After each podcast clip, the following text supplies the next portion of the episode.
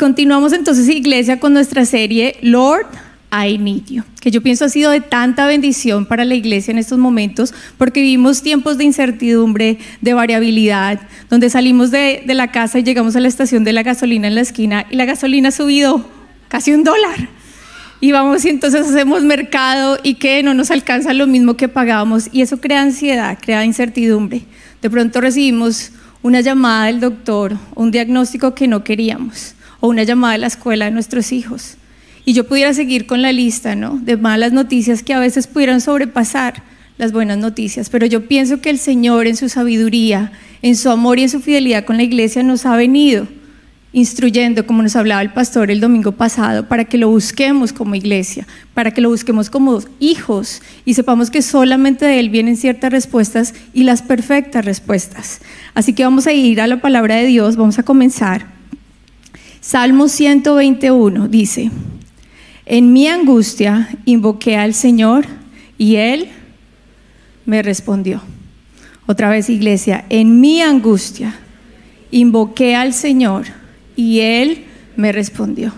En mi angustia, en el momento de mi necesidad. Si yo traduzco estas palabras, Lord, I need you, sería en español, Señor, te necesito. Ese es el momento en que nosotros invocamos al Señor. Y Salmos nos está diciendo, 121, que esas tres palabras, Señor, te necesito, esa invocación, hacen que la gran mirada del gran yo soy se vire hacia ti y te responda. Y si tú eres padre, tú eres madre, tú sabes que si un hijo tuyo te dice, mami, te necesito, papi, te necesito, ¿tú qué haces? Yo dejo lo que estoy haciendo, yo miro a ver qué es lo que necesita Isabela, qué es lo que necesita Luciana, me están llamando. Y yo soy una madre imperfecta, soy un ser humano, pero tenemos un Padre Celestial que es perfecto y que nos va a responder de la perfecta manera. Amén.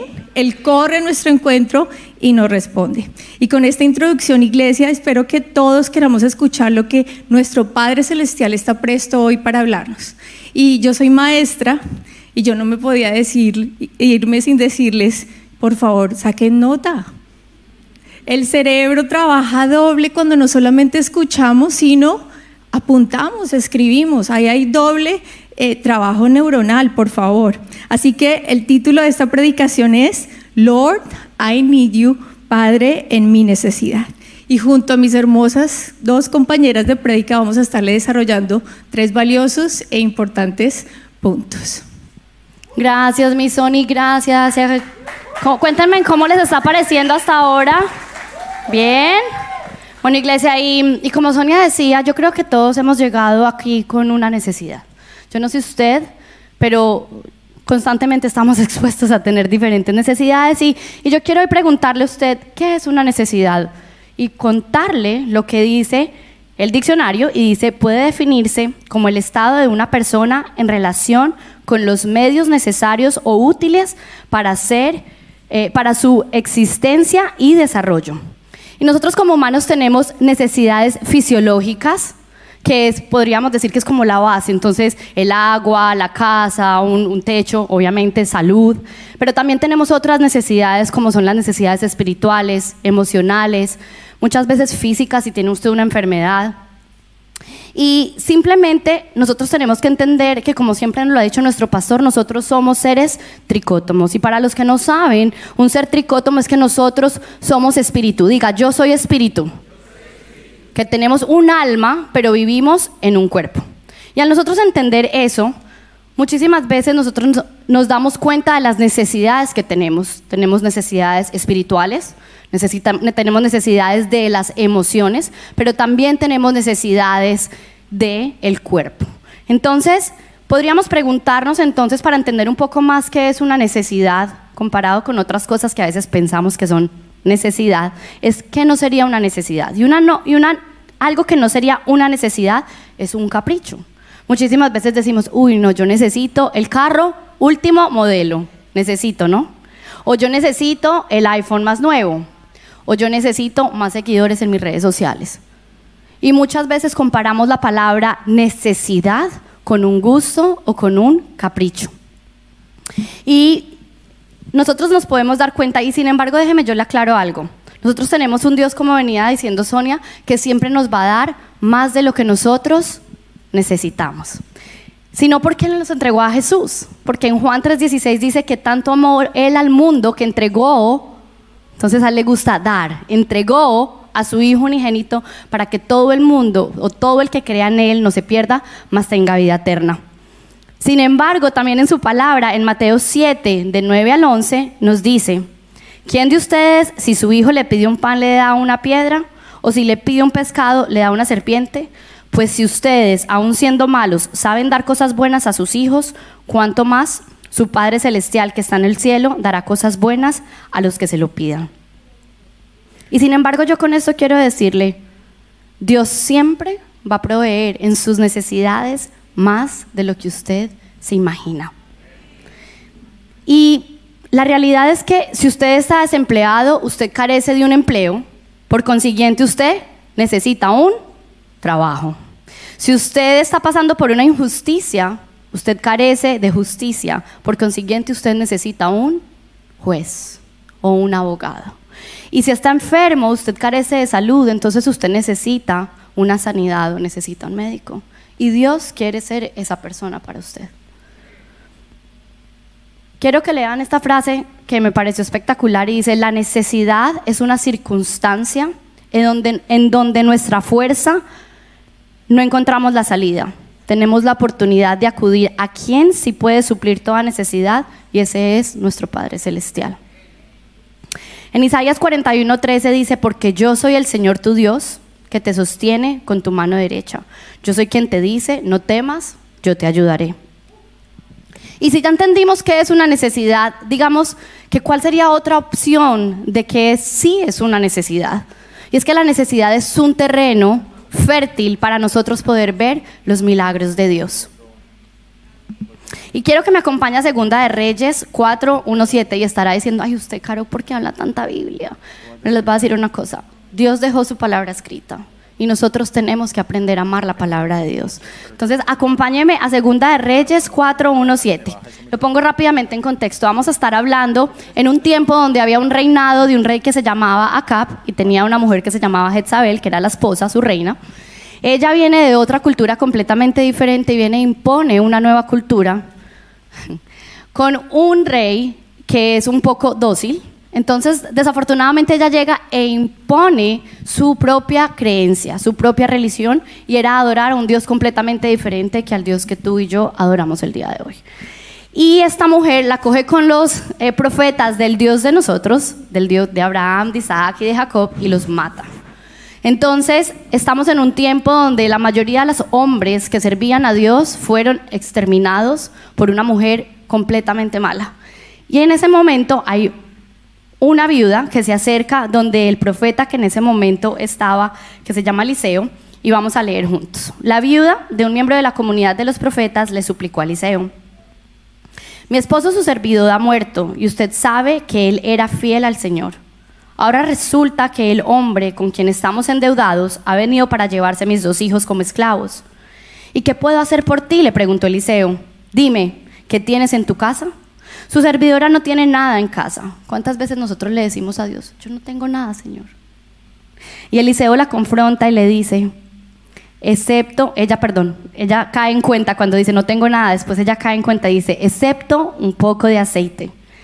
Y Eliseo le ordena, sal y pide a tus vecinos que te presten sus vasijas, consigue todas las que puedas. Luego entra en la casa con tus hijos y cierra la puerta. Echa aceite en todas las vasijas y a medida que las llenes, ponlas aparte. Enseguida la mujer dejó a Eliseo y se fue. Luego se encerró con sus hijos y empezó a llenar las vasijas que ellos le, pasaban. Cuando ya estuvieron, cuando todas estuvieron llenas, ella le pidió a uno de sus hijos que le pasara otra más y él le respondió, ya no hay más.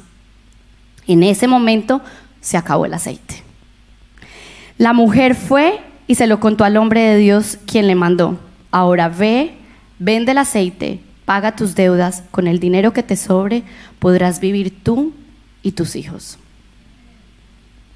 Y yo no sé usted, pero usted piensa que Dios pudo actuar en una necesidad o simplemente ella fue obediente. Porque muchísimas veces nosotros vamos a querer presenciar milagros, pero no hacemos lo que Dios nos está llamando a hacer. Y yo quiero contarle rápidamente algo que nos pasó a mi esposo y a mí eh, en el 2020 para la pandemia. Desafortunadamente, por la pandemia, mi esposo pierde su trabajo. Él trabajaba nueve años para, la línea, para una compañía que trabaja para las líneas de los cruceros, o sea, en el ámbito de los cruceros. Su compañía cierra completamente y Andrés recibe una llamada y le dicen, se acabó el trabajo, cerraron la compañía. Obviamente, uno dice, Señor, ¿qué vamos a hacer? Yo no sé usted, pero en mi casa los dos tenemos que trabajar para poder vivir. Y obviamente él, como el proveedor del hogar y la, y la cabeza de nuestro hogar, tenía muchísima más presión en traer y en proveer para nuestro hogar. Al él perder su empleo, me acuerdo que en su desasosiego, en su preocupación, Dios lo confronta y él se sienta en la mesa del comedor y le dice, Señor, yo no sé tú qué vas a hacer, pero nosotros somos tu problema. Esta casa es tuya, mi familia es tuya, nosotros te pertenecemos. Y esa misma noche, al acostar yo a mi hija, Dios me llevó a Levíticos 25, 3 al 4. Y dice, durante seis años sembrarás tus campos Podarás tus viñas y cosecharás sus productos, pero llegado el séptimo año, la tierra gozará de un año de reposo en honor al Señor. No sembrarás tus campos ni podarás tus viñas. Y puedo continuar porque sigue el versículo, pero voy a parar ahí. ¿Se puede creer que ese año yo cumplí siete años de matrimonio? Y ese mismo año era mi séptimo año de ministerio con mi esposo. Nosotros empezamos en esta iglesia siendo los líderes de jóvenes. Dios a nosotros nos dio un mandato y nos dijo, van a descansar un año y yo voy a cuidar de lo que ustedes han sembrado. Y así mismo fue. Para contarle un poco más el testimonio, ese es el Dios que usted y yo seguimos. Dios cumplió. Andrés un año entero estuvo sin trabajar. Y el día que cumplió un año y 15 días de haber perdido su empleo, fue contratado por el lugar donde hoy trabaja, que es el Colegio Cristiano, que ha sido una tierra prometida para nosotros, donde hoy estudia mi hija. Y él puede haber dicho que fue su tierra prometida. Años aplicó para empleo allá y nunca lo llamaban. Nunca era competente para poder entrar. Para ellos, yo creo que las aplicaciones hasta se perdían. Cuando él entró a entrevista, era como que, no, a nosotros nunca nos ha llegado una aplicación tuya. Y él, pero llevo años aplicando. Era el tiempo perfecto de Dios para el poder entrar a su tierra prometida. Sin embargo, yo quiero comentarle algo. Esos nueve años que él estuvo en el otro lugar, Dios lo estuvo preparando para él poder tener toda la capacidad y toda la manera física de hacer el trabajo que él hoy está haciendo. Porque hace nueve años atrás él no hubiera podido con ese trabajo pero hoy sí podía con ese trabajo. Entonces, quiero contarle que nosotros le servimos a un Dios fiel, un Dios que provee, y aparte de todo eso, quiero especificarle algo que a mí Dios me habló, porque Dios me decía, ¿cuál es tu aceite? Ese año en particular, para los que no conocen, mi esposo es diseñador, ilustrador y es artista. Ese año nació algo en el corazón de mi esposo que se llama hoy en día King of Hearts. Y son una cantidad de dibujos que usted va a ver por ahí de un Jesús que parece como medio caricatura, pero que es una herramienta que Dios ha utilizado para que nosotros podamos evangelizar y llegar a los corazones de los niños y de los adultos con la palabra de Dios. Ese año que él estuvo sin trabajar, Dios nos llamó a abrir King of Hearts, a sacar productos de King of Hearts, a, publicar sobre King of Hearts, pero lo que más publicábamos era sobre la palabra de Dios y sobre Jesús y lo que Él estaba haciendo en nuestras vidas. Eso ha sido una plataforma para nosotros para hablar de todos los años de infertilidad que al igual que nuestros pastores nosotros también pasamos, de ver caminar con la mano a nuestra hija, que ha sido toda una bendición. Elena es completamente un regalo de Dios y el que la conoce sabe por qué lo digo. Ella es lucecita, donde uno la ve. Pero volviendo a esto, Dios nos dijo, ¿qué tienes en la mano? Y Andrés tenía una cantidad de dones y talentos que Dios quería que él explotara. ¿Qué hubiera sucedido si esta viuda no le hubiera hecho caso a Eliseo? ¿Qué hubiera sucedido si Andrés no le hubiera hecho caso a Dios y hubiera empezado a diseñar y a dibujar para poder expandir el territorio donde Dios lo había llamado? ¿Qué te está diciendo hoy a ti que tú tienes y estás llamado a hacer para que Él se pueda mover en milagros y en bendición en tu vida, iglesia? Yo no sé si ustedes están dispuestos, pero la instrucción de Dios es clara. Y si nosotros no lo hacemos, nos perdemos del milagro. Y los quiero dejar con esta frase. Cuando el Espíritu Santo te hable y te dé la instrucción, no coloques tu lógica antes que la fe. Corre, organízate y obedece la instrucción y tu necesidad será suplida. La fe, el orden y la obediencia son la clave para suplir nuestras necesidades. Amén, amén, Caro, qué poderoso. Démosle un aplauso por esa palabra tan poderosa, la verdad que tan revelador. la verdad es increíble cómo los tiempos de Dios son tan, pero tan perfectos, porque precisamente hoy en día con mi familia nos estamos parando en un milagro que hemos vivido a carne propia. Y me siento tan identificada con esa viuda donde ella dijo, no tengo nada, no hay nada que hacer, pero fue a punta de fe y obediencia que logramos ver un milagro. Esa es la tierra fértil perfecta para ver un milagro. Y para ponerlos en contexto y ir al siguiente punto, resulta que yo, graduándome de high school, como cualquiera que se gradúa de high school tiene que ver qué va a hacer. Y pues en la tradición, pues ir a estudiar, ¿dónde vamos a estudiar? Y no teníamos los recursos para de pronto ir a una universidad, pero resulta que este país tiene los préstamos estudiantiles y a mí me presentaron eso. Y dije, qué maravilla. Uno jura que eso lo están regalando. El caso es que yo me metí, me metí a lo que parecía una necesidad, una necesidad de estudio. Que a la universidad que fui se puede denominar capricho, es otra cosa, es, es otra historia, y que hoy en día está en debate si sea necesidad de ir a estudiar o no, porque TikTok, YouTube y demás ya con eso se mantienen, pero por ahí no me voy a ir. El caso es que resulta que para mí no fue suficiente una carrera normal yo quise hacer maestría y me daban más plata. Y yo juré que es que la estaban regalando y yo, pues maestría, hagamos maestría. Y hoy en día, ¿para qué sirve la maestría? Qué pena, bueno, los doctores, los eso es otra cosa, pero es que yo estoy en la industria de la música y del entretenimiento y uno, ¿para qué necesita esa maestría? Para nada. Tan es así que yo en el trabajo anterior, yo pedí una cita a recursos humanos, eh, pues para decirles que tengo maestría por si no sabían. Entonces yo, mira, no, qué pena, es que yo vengo aquí y es que, eh, no sé si tú sabes, yo tengo una maestría y yo quería saber qué beneficios económicos hay con el hecho de yo tener una maestría. Y ella se me queda mirando como que, ay, no sea tan tierna, tan divina. No, nada. Y yo, bueno, no, pues se intentó, se intentó. Pero el caso es que por tantos años eh, fue algo como de tanta vergüenza para mí porque para mí fue una decisión mal tomada. Y yo lo pude ver, pero lo pude ver después de ya haberla tomado. Y casada, o sea, casado y no, esa maleta traérsela costaba mucho. Y con hijos, uno ya queriendo la estabilidad para ellos, la verdad que fue algo que, que me costó mucho y yo era como, como los israelitas con, con Goliat la deuda me hablaba, me hablaba y yo la escondía, yo no, conmigo no es, conmigo no.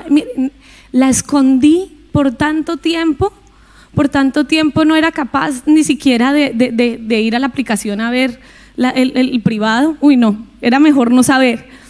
El caso es que Dios levantó un David en nosotros, nos dijo, es que no es, no es, lo que no es lo que tú tienes, no es lo que tú creas tener, es lo que yo te doy y quién soy yo y en orden y fe, hoy en día conquistamos esa mala decisión para la gloria de Dios y fue Dios quien lo hizo. Pudimos conquistar y pudimos ver un milagro de Dios en nuestras vidas. Lo que nos lleva al siguiente punto. Dios, ¿por qué permite la necesidad? Porque uno podría decir, pero ¿por, qué? O sea, nació en una necesidad. Y nadie quiere pasar por necesidad. ¿Quién quiere pasar por necesidad? O sea, sí, levanten los brazos. que Nadie ni tú quieres pasar por necesidad, yo no quiero pasar por necesidad. La verdad que puede que se presente una necesidad en nuestro diario vivir, cosas que están fuera de nuestro control. O puede que la necesidad se nos presente basada en una mala decisión que pudimos tener, como el caso de yo, una maestría no necesitaba eso. Así que vale la pena hacer un alto aquí y pensar, si tú en este momento estás pasando una necesidad, producto simplemente de tu diario vivir, o es producto de pronto de una necedad, de testarudez, de pronto de una mala decisión.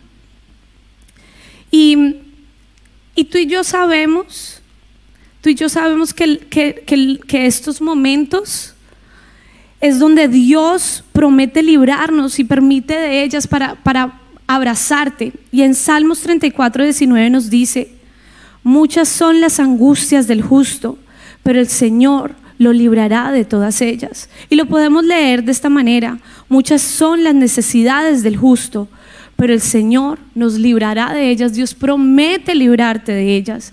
Y vamos a tocar tres puntos, tres razones por las cuales Dios permite la necesidad. Y una de ellas es para evidenciar si hay algún tipo de desobediencia o independencia de Dios. Y pregúntate, ¿en este momento te estás queriendo tomar decisiones fuera de Dios y en independencia de Él? Piénsalo un momento. Porque la realidad es que la realidad es que Dios quiere moverse a través de ti y contigo. Pero si nos ponemos a, pensar en el hijo pródigo, ¿ustedes creen que el padre quería que él pasara necesidad? ¿Quería que pasara por hambre? ¿Por al punto de anhelar la comida de los cerdos? El padre no quería eso. Y yo recuerdo cuando yo estaba a punto de tomar esa decisión, mi papá cuando estaba en vida me decía, no, no lo hagas.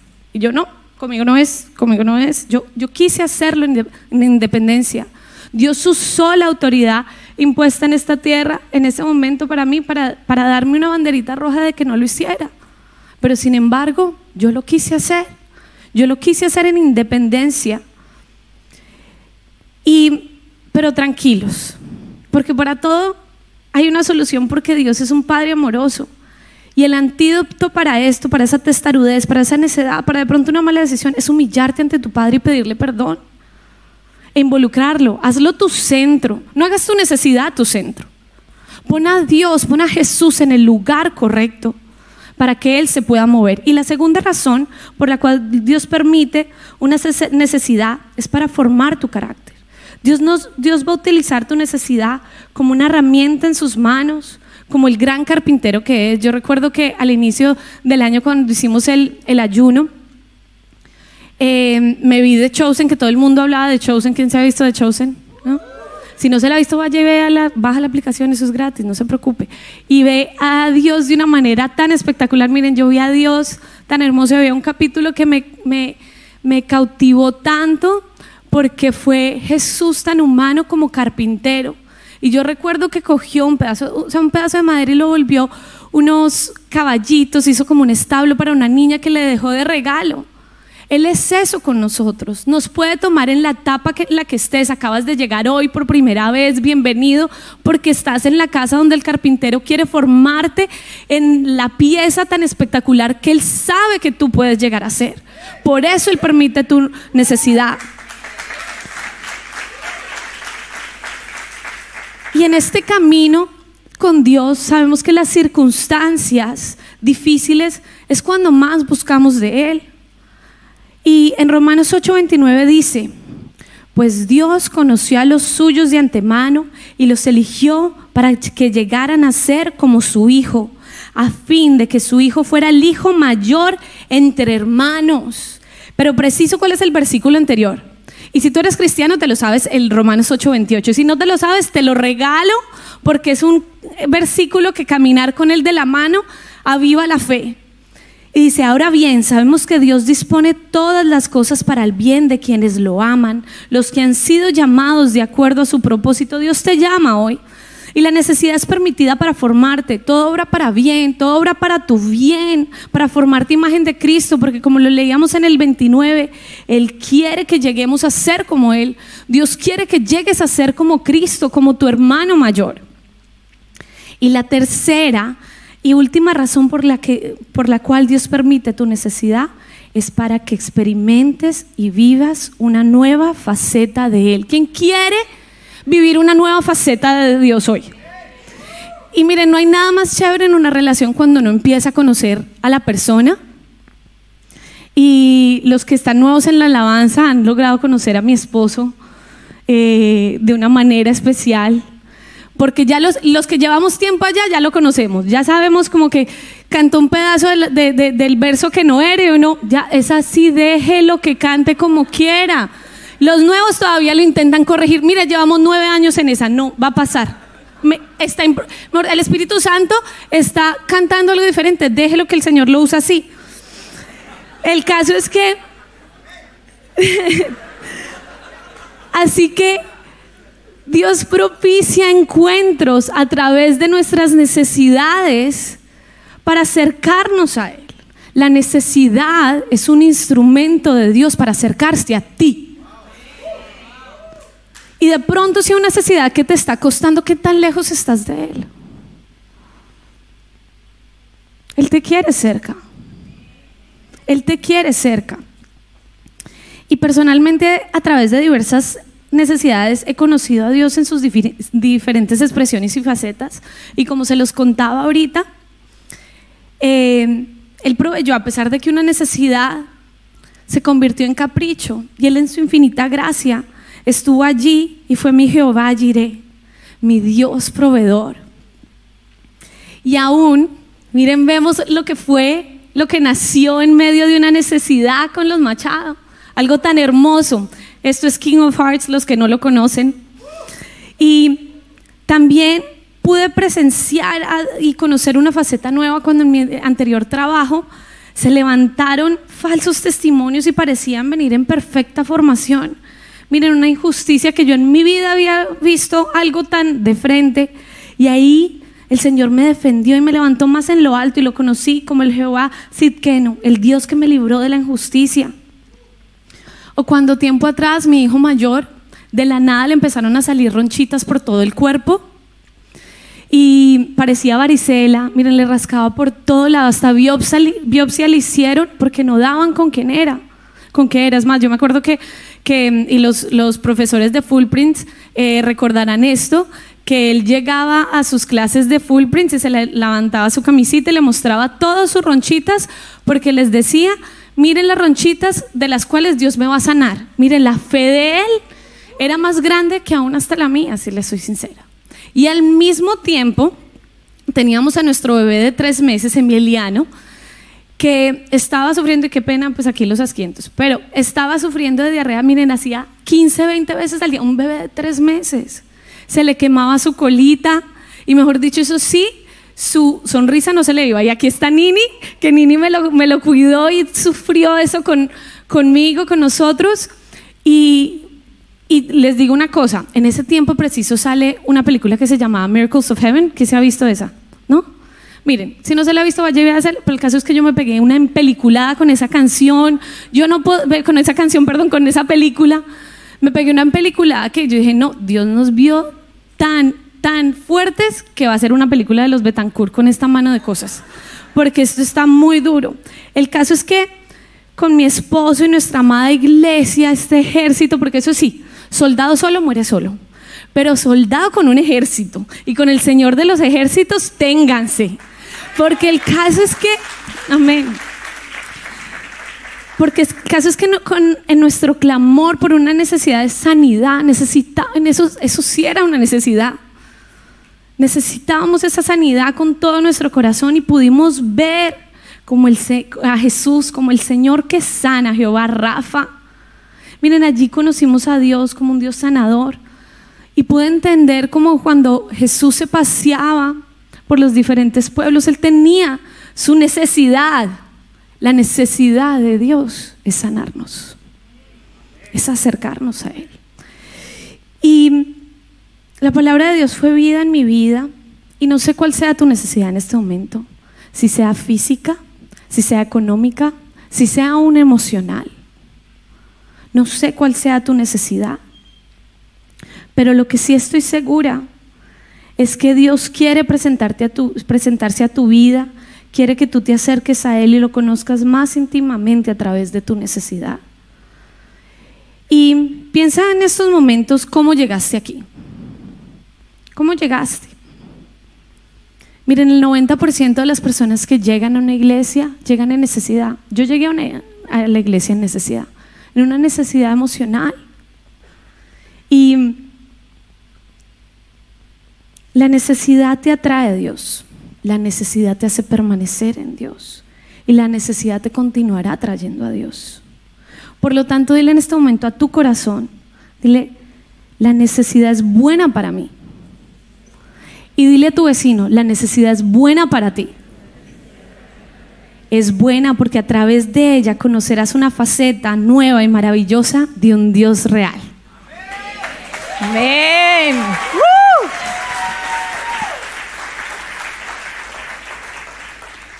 Espectacular la palabra.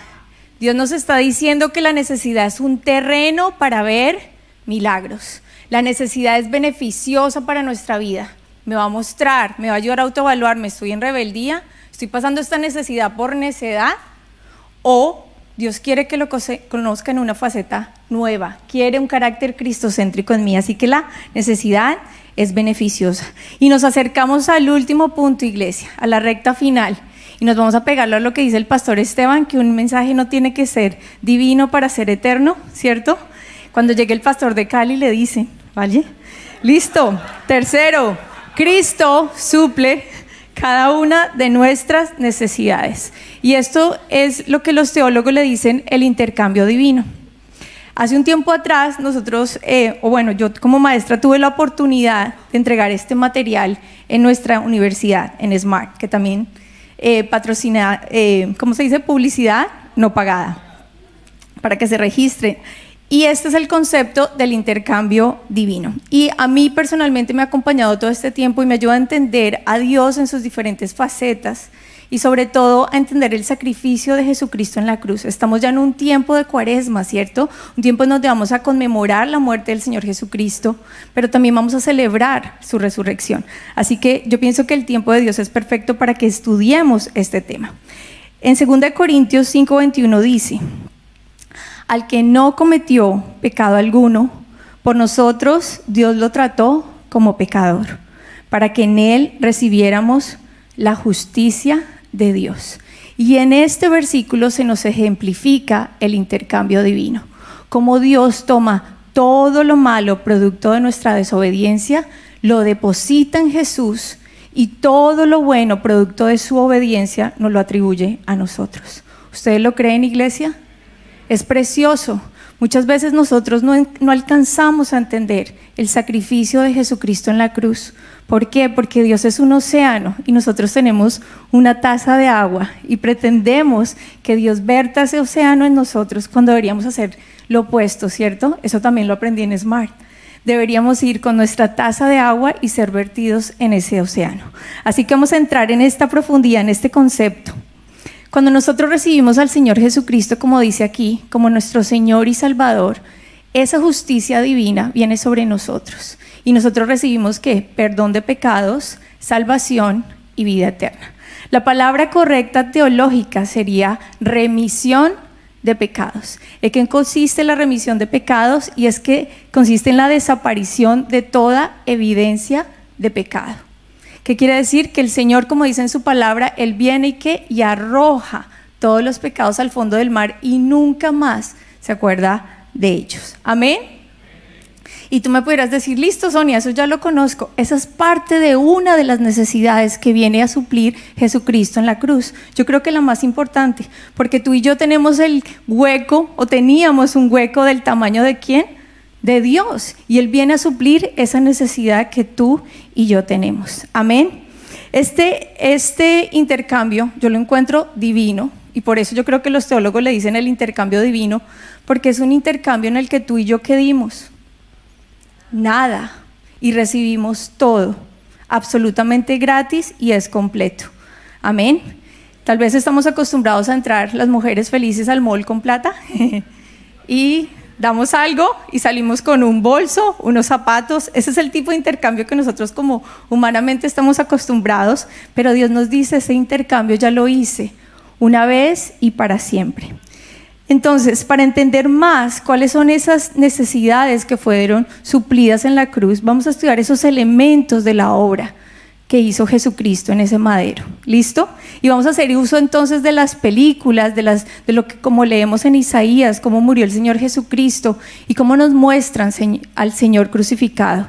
¿Verdad? Tráiganlo a su memoria, tráiganlo a esa imagen, cómo murió Jesús y vamos a estudiar qué más necesidades son suplidas en la cruz a través de ese madero.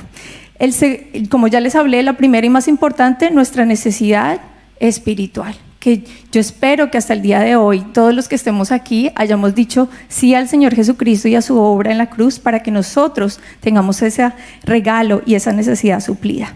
Otra de las necesidades es la necesidad de sanidad. En ese madero, de nuevo, que, podemos ir con toda confianza a decirle, Señor, tú te llevas todo lo malo, toda nuestra enfermedad, todo nuestro dolor, e ir genuinamente y aceptar de parte de Él su sanidad. Primera de Pedro 2.24 dice, Él mismo en su cuerpo llevó al madero nuestros pecados, para que muramos al pecado y vivamos para la justicia. Por sus heridas ustedes han sido sanados. Dios quiere que tú tengas sanidad. ¿Tú crees en la obra del Señor Jesucristo en la cruz? ¿Tú crees que tu sanidad puede ser suplida a través de la obra del Señor Jesucristo? Reclámalo. Hoy el Señor te está enseñando algo.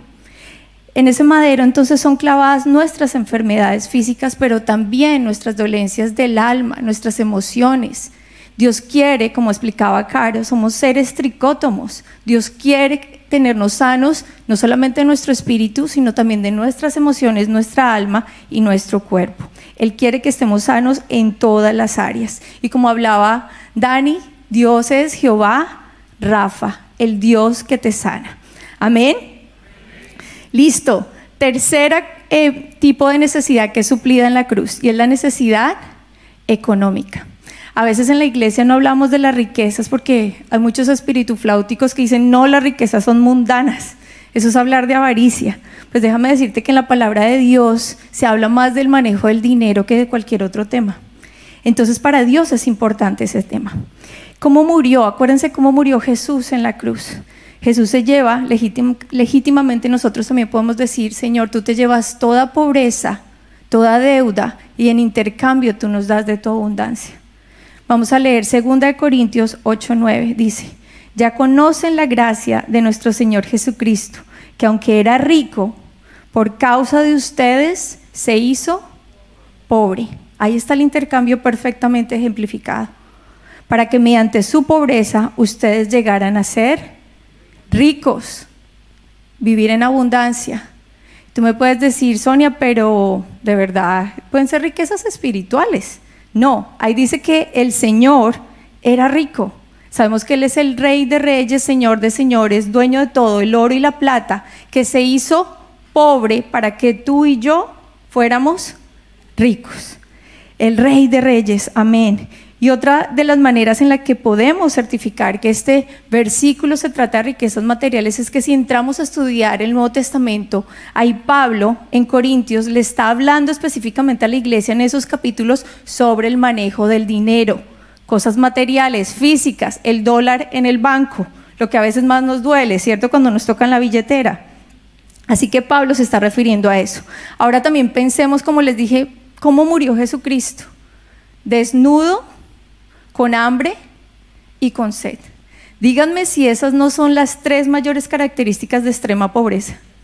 Así murió en la cruz. Legítimamente yo puedo ir al, madero y decirle, Señor, tú moriste pobre en la cruz para darme a mí qué?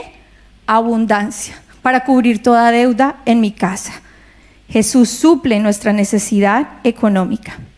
Otra necesidad que es suplida en la cruz, nuestra necesidad emocional.